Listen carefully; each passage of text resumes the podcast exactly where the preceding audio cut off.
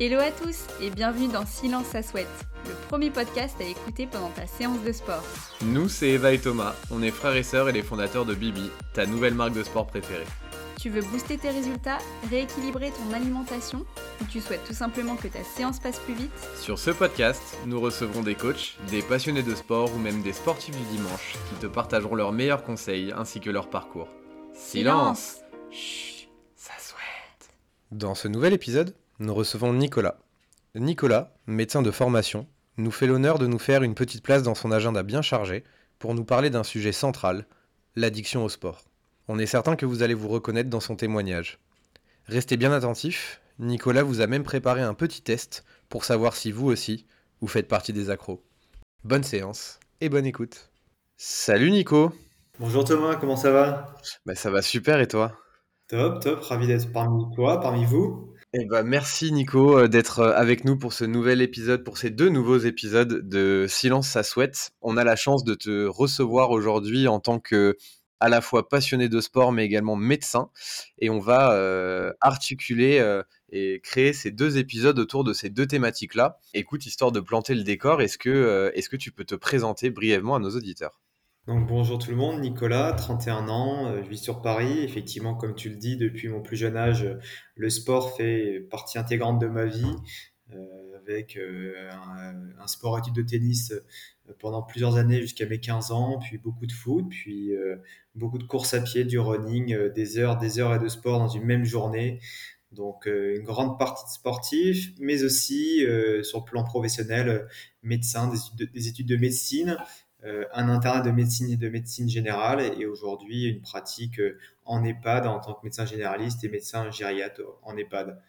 Alors c'est trop génial du coup puisque c'est la première fois euh, dans ce dans ce podcast que l'on va recevoir euh, un éminent membre du corps médical qui va du coup pouvoir vraiment euh, faire la passerelle entre à la fois sa pratique sportive puisque tu vas t'épancher un petit peu plus dessus mais mais tu es effectivement un, un, féru de sport et même peut-être un peu plus qu'un féru de sport euh, et on fera un deuxième épisode sur euh, le top 10, entre guillemets, si on peut les appeler comme ça, des questions les plus posées aux médecins par rapport à la pratique sportive, notamment via des questions que vous, auditeurs, vous nous avez posées sur, euh, sur notre Instagram, questions auxquelles Nico pourra répondre en deuxième, en deuxième épisode.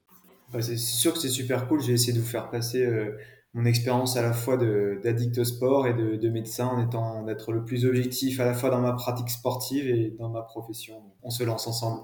Génial. Et eh bah allons-y et on va commencer bah, très très fort puisque et eh bah, c'est quoi euh, être, être addict au sport? Bah déjà, je ne sais pas si vous connaissez tous, il y a un terme qui est la bigorexie, qui est la dépendance au sport. C'est un nom assez barbare, mais qui en fait qui, qui, qui veut dire exactement dépendance au sport. Euh, la dépendance au sport, c'est vraiment bah, une addiction. Euh, ça veut dire une dépendance à une, envie irrépressible à faire du sport, euh, une envie de, quel que soit le lieu, l'heure de le faire. Donc une dépendance, une répétition de ces moments-là dont on a du mal à se passer, dont l'action de faire du sport nous procure du plaisir et on va l'expliquer après, je pense, nous amène à avoir un comportement qui est moins adapté qu'à la normale. Alors, c'est quoi? C'est une maladie du coup? Vu qu'on parle d'addiction, quand on pense à addiction, on pense forcément à une maladie. Comme je vous dis, ça fait euh, penser euh, l'addiction, ça permet de produire du plaisir, soulager un, malaise intérieur. Euh, c'est vrai que sur, le plan médical, il y a dans l'enseignement psychiatrique, le, mot dépendance apparaît vraiment en 1980 dans, comme, comme une maladie. Et vu que maintenant on parle d'addiction au sport, depuis 2013, effectivement, dans le manuel psychiatrique, euh, ça, fait partie euh, d'une maladie à part entière. Si on est, lorsqu'on fait pas de sport, euh, on peut ressentir un peu des effets de manque, un syndrome de sevrage. On parle syndrome de sevrage lorsqu'il y a un ensemble de symptômes en fait qui arrivent lorsqu'on interrompt partiellement ou totalement le sport. Et c'est vrai qu'on a souvent un comportement qui nous pousse à être une pratique compulsive pour pouvoir au contraire pallier et en reproduire ce plaisir-là. Il n'y a pas de, de, chiffre exact parce qu'on se doute bien que euh, c'est compliqué de faire un échantillon sur toute la France. Euh, en 2008, par exemple, euh, il est estimé à 3%, 3% d'addicts au sport. sachant que moi, dans, mes études, j'ai fait une thèse, en, ma thèse de médecine portée sur l'addiction au sport. et du coup, j'ai fait un revue un peu de la littérature et il y avait des études qui parlaient de, de 0,3% à 77% d'addicts.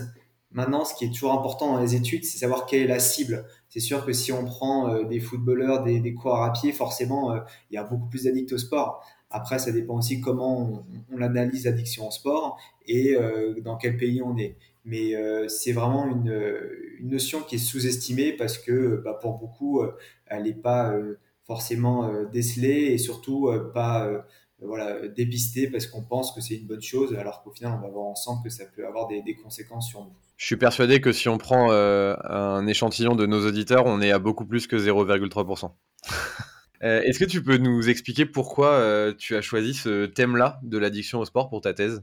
Tout simplement, moi-même étant addict au sport, j'ai voulu finalement comprendre quels pouvaient être les mécanismes, quels étaient du coup qu'est-ce qui est expliqué dans la, dans la revue euh, scientifique.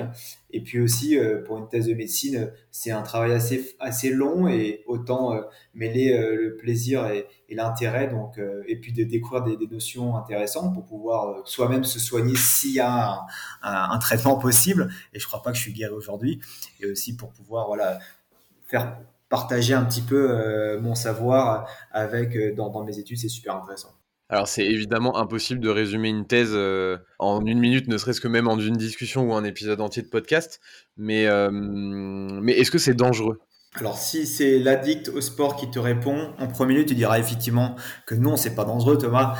Maintenant si c'est le, médecin, mon autre partie qui te répond, oui, il y a des, il y a des dangers. Euh, est-ce que toi tu penses que c'est dangereux toi? Est-ce que ça te paraît, est-ce que de premier abord, être addict au sport, ça te semble dangereux ou pas? Bah avant, avant, euh, avant cet épisode, pour moi, l'addiction au sport était vraiment quelque chose, c'était quelque chose de psychique. Euh, j'ai besoin de me dépenser, j'ai besoin de pratiquer mon sport pour être bien dans ma vie. Donc, je considère que cette version de l'addiction au sport n'est pas dangereuse spécifiquement. Elle l'est, à mon avis, quand le physique rentre en ligne de compte. Ouais, il y a le physique, aussi le psychique. En fait, il faut se dire que pendant très très longtemps, euh, on mettait le sport en avant comme quelque chose de positif. Dans, dans, il y a très très longtemps, euh, bah, le sport, ça permettait de se renforcer, de, même d'être se protéger en temps de guerre ou pour même aller chasser. En fait, les premières études vraiment sur la question du sport, elles datent de 1970, où il y a un psychiatre qui s'est dit bon, je vais prendre un échantillon des, des coureurs à pied. Ce que je vais leur proposer, c'est euh, je leur donne de l'argent pour qu'ils arrêtent de courir. Est-ce que toi, Thomas, tu aurais arrêté de courir contre de l'argent, toi, aujourd'hui? Jamais, jamais de la vie. Donc, ah, donc toi, tu fais partie peut-être peut-être des mêmes, des mêmes de ces échantillons de coureurs. Comme tu as dit, ils n'ont pas arrêté de courir malgré de l'argent. Donc c'était sa première expérience. Après, il s'est dit, bon, je vais plutôt prendre des coureurs qui courent 3-4 fois et au lieu de leur demander d'interrompre complètement leur, euh, leur, leur activité, je vais leur demander de diminuer leur activité de course à pied et ils se sont rendus compte qu'après un mois de diminution assez importante de la course à pied, c'est quoi on, rapportait vraiment une baisse de leur état général, une baisse de leur, leur bien-être, une anxiété et des réveils nocturnes. Et donc ça, ça a vraiment été la première expérience scientifique qui a montré que la diminution du sport chez des personnes qui faisaient beaucoup de sport, ça avait un impact. Donc ça, c'était la première étude. Euh, mais on est encore en 1970 où là, le sport est toujours euh, quelque chose de positif. On parle d'addiction positive et on compare, on, l'oppose plutôt aux addictions négatives comme on pense par rapport aux drogues où là à l'inverse, pour tout le monde c'est bien compris que le tabac, l'alcool c'est compliqué, c'est pas forcément positif.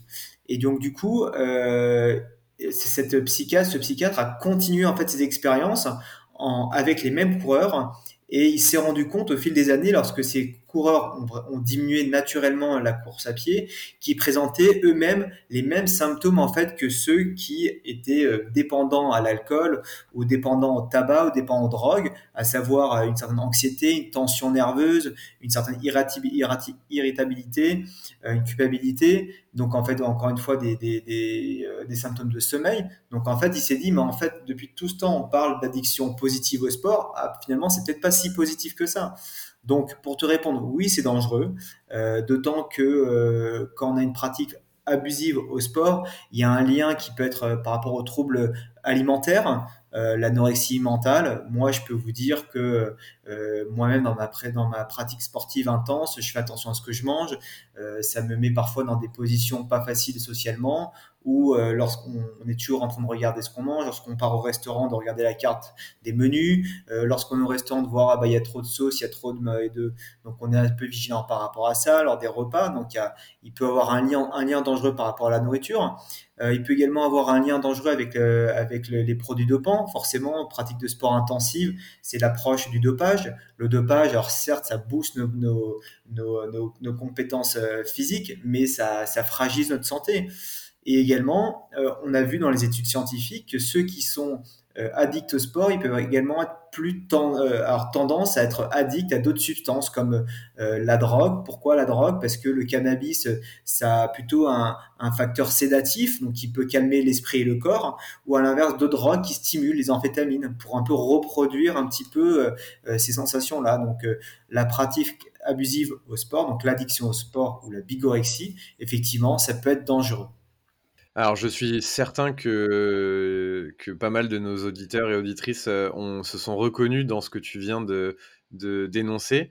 Euh, alors, peut-être pas dans les extrêmes, euh, notamment prise de drogue, etc., mais, mais en tout cas sur la partie sport en elle-même. Est-ce que tu as observé, toi, sur ton cas perso, une bascule ou en tout cas un moment où tu t'es dit, ça y est, je suis addict au sport? En gros, comment on sait qu'on est addict au sport? Alors pour ma pour mon cas personnel, il se trouve que étant été en, sport études de tennis très jeune, euh, quand on est jeune, on fait les choses assez naturellement, donc on est poussé naturellement par un engrenage de compétition, d'entraînement et, et on, euh, quand tu as moins de 15 ans, euh, tout te paraît naturel de t'entraîner 2-3 heures par jour, d'enchaîner tous les jours de, faire du sport. Après, c'est vrai que quand tu commences à grandir, juste que quand tu commences à, à, voir un peu ce que font les autres à l'adolescence, tu sens que tu es un peu différent, que le regard des autres il est aussi différent. donc on va dire que tu prends conscience, je pense, lorsque tu grandis, euh, que tu commences à devoir faire des choix sur le plan social, à, peut-être moins sortir, à peut-être faire attention à ce que tu bois, ce que tu manges, si tu fumes ou pas, euh, juste dans l'organisation de tes vacances, parce que quand tu fais des compétitions, bah, il faut s'organiser. Donc on va dire que euh, en, grand, en grandissant, tu prends conscience de certaines choses. Après, c'est aussi dans la vie sociale, quand tu es en couple, quand tu es maintenant quand, quand, tu es en famille, que tu vois que tu dois prendre des décisions, que tu, que tu réfléchis finalement en fonction de, de, ton sport, quand tu adaptes tes journées, quand ça a même un impact sur ton travail. Donc ça, euh, vraiment, c'est à ce moment-là qu'on peut commencer à, à, savoir qu'on est addict. Alors quand est-ce qu'on est accro? Est-ce qu'il y a vraiment un moment précis? Pas forcément.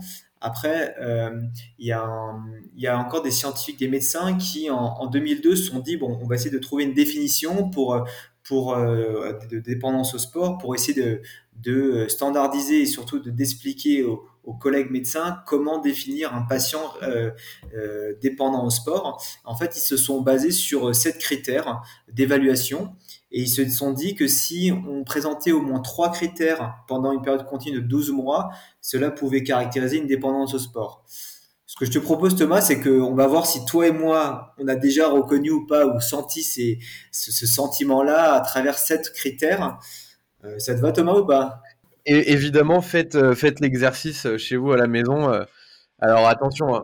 disclaimer, on est en train de, de dépeindre une image un peu négative, enfin en tout cas un petit peu violente de l'addiction au sport, soyez rassurés, tout va bien, d'accord? Si vous avez 4 points sur les 7, il faut pas se dire que vous êtes complètement fou allié. Après, tu me dis si je dis des bêtises, Nico, mais... Non, non, effectivement. Donc du coup, dans les 7 critères, le, premier, c'est ce qu'on appelle la, la tolérance, l'accoutumance. Euh, qui correspond tout simplement à le fait d'augmenter la dose d'exercice de sport en fait pour obtenir les mêmes euh, effets et pour euh, en gros, en clair, c'est aujourd'hui, moi qui cours 10 km, bah, j'ai besoin demain de courir 12 km pour ressentir le même effet. Quelqu'un qui fait une demi-heure de, CrossFit, bah, il sera satisfait aujourd'hui, mais la semaine prochaine, vu qu'il aura pris l'habitude, il en fera 45 minutes. Est-ce que toi, Thomas, dans ta pratique sportive, je sais pas quel sport tu pratiques euh, en ce moment, est-ce que tu as déjà eu ce sentiment-là de, tolérance d'accoutumance, que ton corps s'habitue, que tu as dû augmenter euh, la dose? Non, ça, je m'y reconnais pas trop sur ce point-là. Le, deuxième, critère, c'est le syndrome de sevrage. Euh, comme je vous l'ai dit avant, c'est euh, le fait que les symptômes physiques et psychologiques, en fait, négatifs, qui apparaissent à l'arrêt de l'entraînement. Et donc, comme on a dit, l'exemple de l'anxiété, la dépression, le trouble du sommeil. Donc, par exemple, c'est totalement, on part en vacances, on, est blessé, on va en parler après, je pense. On est blessé, d'un coup, il n'y a plus cette, dose de sport, et ben, il y a d'autres symptômes qui apparaissent. Euh, voilà, chez moi, clairement, bah, ça m'arrive tout le temps, et donc j'espère ne pas être blessé. Euh. Troisième euh, critère, c'est l'intensité de l'effort. Donc ça se rapproche un petit peu de la tolérance, mais c'est surtout augmenter l'intensité et la durée de l'entraînement par rapport au plan initial. C'est-à-dire que aujourd'hui, on se dit on fait un 10 km, 30 minutes de, CrossFit, et ben finalement sur le moment, on a envie de continuer d'augmenter finalement ce qui était le plan initial. C'est comme si euh, si on devait comparer à une addiction euh, aux substances, et bah, au lieu de fumer, euh, de prendre telle substance, telle quantité, on, finalement on prend une, quantité supérieure. D'être en compétition permanente avec soi-même, quelque part. Exactement, de, dépasser nos limites en fait. le, quatrième critère, c'est la perte de contrôle. c'est en fait l'incapacité à stopper son activité ou à diminuer ses entraînements dans différentes bah, situations euh, probablement lorsqu'on part en vacances, lorsqu'on est dans des situations où on ne peut pas s'entraîner et finalement euh, c'est impossible pour soi de ne pas s'entraîner ou de stopper son activité. Donc c'est vraiment la perte de contrôle. Thomas, ça te parle ou, euh, C'est difficile parce que, parce que psychologiquement, je n'irai pas jusque-là, mais partir en vacances, si je ne peux pas faire de sport, ça va me poser problème. Donc, après, voilà, donc là, pour rappeler un petit peu euh, ce que je disais en préambule, c'est que pour euh, définir cette dépendance au sport, il faut au moins trois critères sur une période de 12 mois. Donc, c'est pas juste une semaine de vacances, c'est vraiment leur sentiment que pendant 12 mois, si on doit s'arrêter, on est dans, le mal. Donc, c'est, donc voilà, c'est, je pense que tous, euh, ça peut nous arriver par moment de, se dire on peut pas couper, mais si ça arrive que de temps en temps, c'est pas très grave. Euh, si on continue sur nos critères, le cinquième, euh, c'est le temps consacré au sport hein, qui est excessif. Donc en fait, se rendre compte que notre mode de vie, bah, chez un sportif, ça tourne beaucoup autour de son activité. Donc on parle en, termes d'achat, en termes d'entraînement, en, termes de, voilà, de, de, temps passé. Par exemple, ok, on a fini notre, on a fini notre entraînement de sport, on a une soirée de libre. Bah, Qu'est-ce qu'on va faire? On va lire un, on va lire un magazine sur ce sport-là. On va regarder à la télé, on va parler euh, avec des internautes, c'est finalement d'avoir vraiment euh, le temps qui est vraiment omnibulé par rapport à cette pratique. Euh, le sixième critère, c'est, bah, ça va un peu dans le même sens, c'est l'abandon et la réduction des autres activités. En fait, de se dire, bon, on passe tellement de temps dans notre activité sportive que bah, le reste, les activités sociales, professionnelles et autres loisirs, bah, diminuent. Donc, du coup, ça a des impacts sur notre vie de couple, de famille, sur notre job.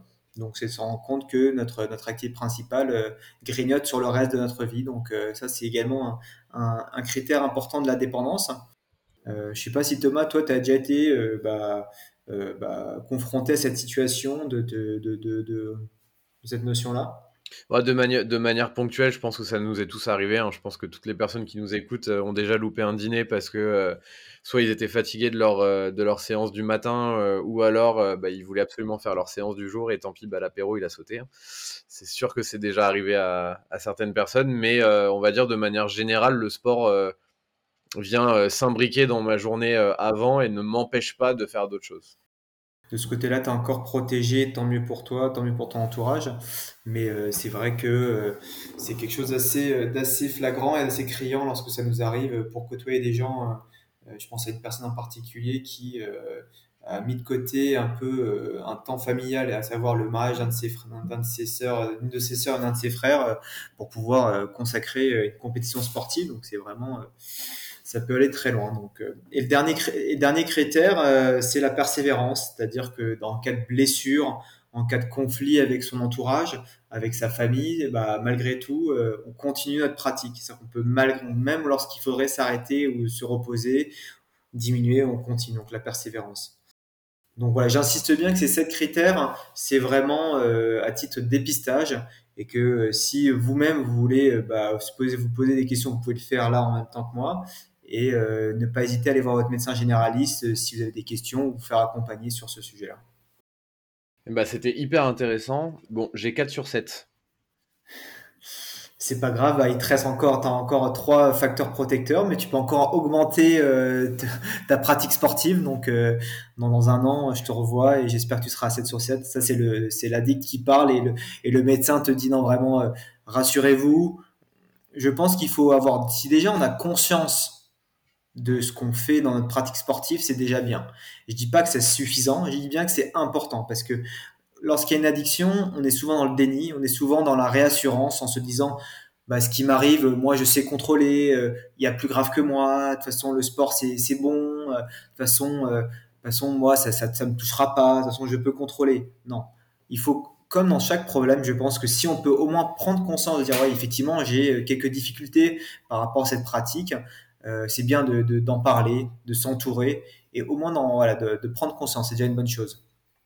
Alors, je suis sûr que, encore une fois, hein, dans toutes les personnes qui nous, qui nous écoutent euh, aujourd'hui, il y en a beaucoup qui ont eu euh, plus de trois points sur ce, sur ce petit épistage. Et du coup, je vais poser une question en leur nom aux médecins. Euh, est-ce qu'on doit guérir? Alors, bah, comme, tout comme on a dit qu'une addiction c'était une maladie, il est important, je pense, de la de faire dépister, de se faire accompagner le mot guérir, je pense que euh, ça commence, comme je vous l'ai dit, euh, vraiment par déjà prendre conscience. Euh, la, guérison, c'est aussi se faire accompagner par, un professionnel ou par, un, par une personne qui, connaît le sujet. est-ce qu'il faut, ce, qu'il faut la guérir? Oui, quand ça a un impact sur la, vie, sur ta propre vie, sur ton, ta propre état psychologique, ton propre état physique. Donc, est-ce qu'on peut guérir? Je pense que c'est comme toute maladie euh, qui touche le cerveau et la psychologie, ça dépend beaucoup de, de, l'humain lui-même. C'est-à-dire que si la personne a envie de guérir, ça peut le faire. Si la personne n'est pas prête à guérir, c'est compliqué. Et puis le mot guérir, on, on pourrait entendre comme si c'était euh, je suis guéri aujourd'hui, avant je l'étais pas, oui ou non. Moi, je peux vous donner mon propre avis, euh, ma, propre expérience. Euh, même si je suis médecin, même si j'ai fait une thèse sur la médecine, euh, je continue à avoir des pratiques intensives et surtout addict au sport. J'essaye au quotidien de, de, la réguler d'une certaine façon en concertation avec ma femme, avec mes amis. Lorsque je vois que je suis trop dans l'extrême, eh ben, j'essaie de réduire d'une certaine manière ou d'être un petit, d'avoir des pratiques un peu plus conciliantes. Maintenant, voilà, c'est une question de dosage par rapport à la vie qu'on mène, des, événements qu'on rencontre et les objectifs qu'on a. Il y a un sujet également, je pense, qui intéressera euh, toutes les personnes qui nous écoutent et qui est en lien avec, euh, avec l'addiction au sport ou en tout cas la surpratique de son sport, c'est la blessure. Qu'est-ce que tu conseillerais à, des sportifs euh, qui ont peur de la blessure? J'ai cru comprendre que toi, c'était le cas. comment on gère un repos forcé quand on est blessé? L'addict au sport te dirait qu'en cas de blessure, on compense d'une certaine manière en faisant soit un autre sport qui euh, pratique, qui, donne un peu cette montée d'endorphine, cette sensation de dépense, et donc du coup on essaie d'adapter notre activité physique. Euh, voilà, donc euh, quelqu'un qui s'est blessé au pied, comme j'aurais, comme je l'ai fait, bah, j'aurais pu aller faire du, de la natation à la place plutôt qu'à continuer à courir par exemple. Donc du coup, le, un conseil qui peut être donné, c'est d'adapter son, son sport, c'est-à-dire voilà, tu te blesses au pied, tu, tu fais un entraînement du haut du corps à l'inverse, euh, également, si c'est le haut du corps pour le bas du corps, tu fais un sport où il n'y a pas d'impact, euh, tu t'investis différemment.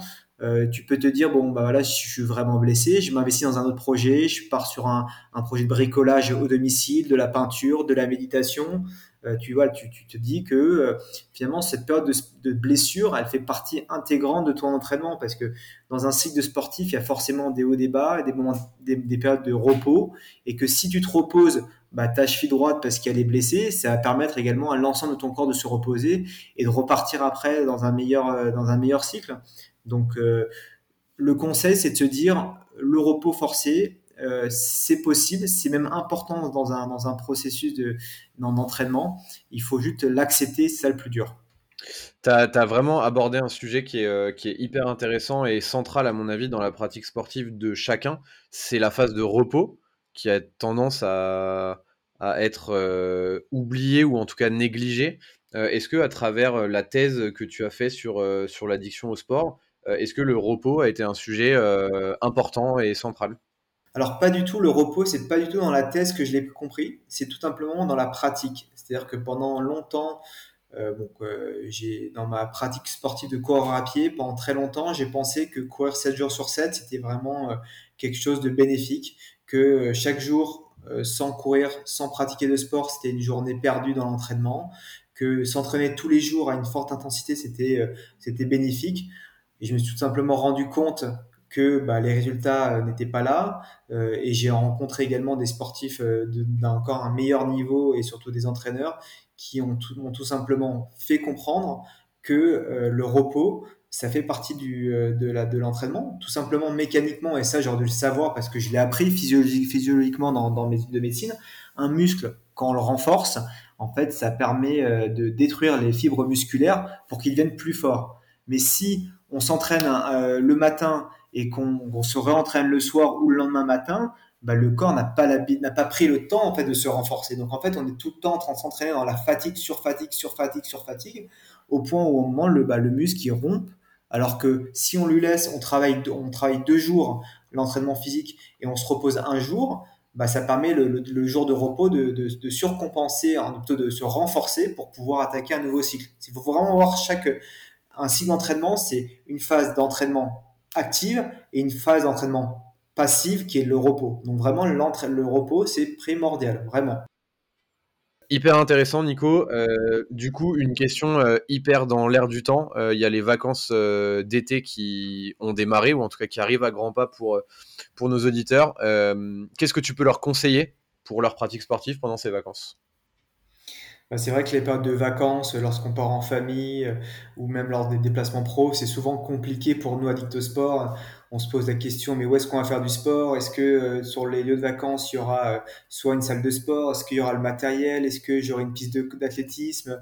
Est-ce qu'il fera assez, la température sera bonne? Et c'est vrai que souvent, on arrive même à adapter nos vacances. À, on se dit, OK, on part dans un pays, mais on regarde même si l'endroit où on va, il y a, il y a cette salle de sport. Donc, le conseil que je me donne pour essayer d'être vraiment euh, le moins frustré, c'est dans la programmation de mon année en termes de compétition, de peut-être de, mettre des compétitions finalement avant les vacances, juste avant les vacances, comme ça, comme on l'a expliqué avant avec le cycle de repos. Le cycle de repos, il arrive pendant les vacances.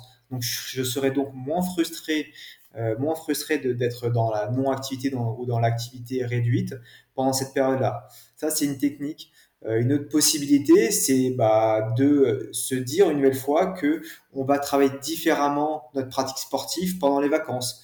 Par exemple, on va, euh, on part en montagne, on part au bord de la mer, bah, on se dit bien que pour un corps à pied, c'est pas le meilleur endroit pour courir. Bah, du coup, on va courir dans le sable pieds nus, on ira à des vitesses bien moindres, mais on va se dire qu'on va renforcer euh, nos jambes. Pareil, pour quelqu'un qui fait du crossfit, il va pouvoir adapter sa pratique en mettant, en, étant euh, sur du renforcement dans le sable. Et pareil, si on est dans la montagne. Donc finalement, c'est peut-être d'anticiper un petit peu et surtout peut-être de dédramatiser cette période-là parce qu'au final, on revient encore sur le, côté fondamental du repos, qu'il faut, quelle que soit notre pratique sportive, avoir un temps de repos. Ça va nous, on, va ronger notre frein et on aura envie, au contraire, à la rentrée, de repartir de plus vite, plus belle. On vous mettra comme d'habitude dans les commentaires. On avait euh, il y a quelques semaines euh, publié sur notre blog euh, un article sur le sujet, donc on va vous renvoyer vers, cette, vers cet article si vous voulez creuser un petit peu plus le sujet du sport en vacances. on va pouvoir refermer ce premier épisode riche et remercier Nico d'avoir passé ce petit moment avec nous. Merci beaucoup. En tout cas, je voulais juste dire une dernière phrase qui était ma dernière phrase de ma thèse de médecine. C'était un homme averti en vaut deux. Donc euh, voilà, le fait de savoir qu'on peut être addict au sport, qu'on est addict au sport, peut nous aider. Va pas forcément nous guérir, mais voilà, on sera en vaut deux. Merci Thomas. En tout cas, c'était super intéressant de pouvoir échanger avec vous. Et puis, bah, n'hésitez pas euh, à partager cette, cette expérience au travers la communauté Bibi. Merci à toi. La semaine prochaine, on se retrouve pour un deuxième épisode qui sera tout aussi passionnant sur euh, les questions que les sportifs posent à leurs médecins. On va te soumettre, mettre un peu sur le grill de toutes les questions qui nous ont été posées, Nico. On vous dit à très vite. Et si jamais vous avez eu plus de 3 euh, points sur le test de dépistage, faites attention à vous, mais c'est pas grave non plus. à la semaine prochaine. Et voilà, l'épisode est terminé. On espère que tu es en train de dégouliner. On se retrouve très bientôt pour un nouvel épisode de Silence ça souhaite et d'ici là, on te donne rendez-vous sur notre Instagram mybibi.co.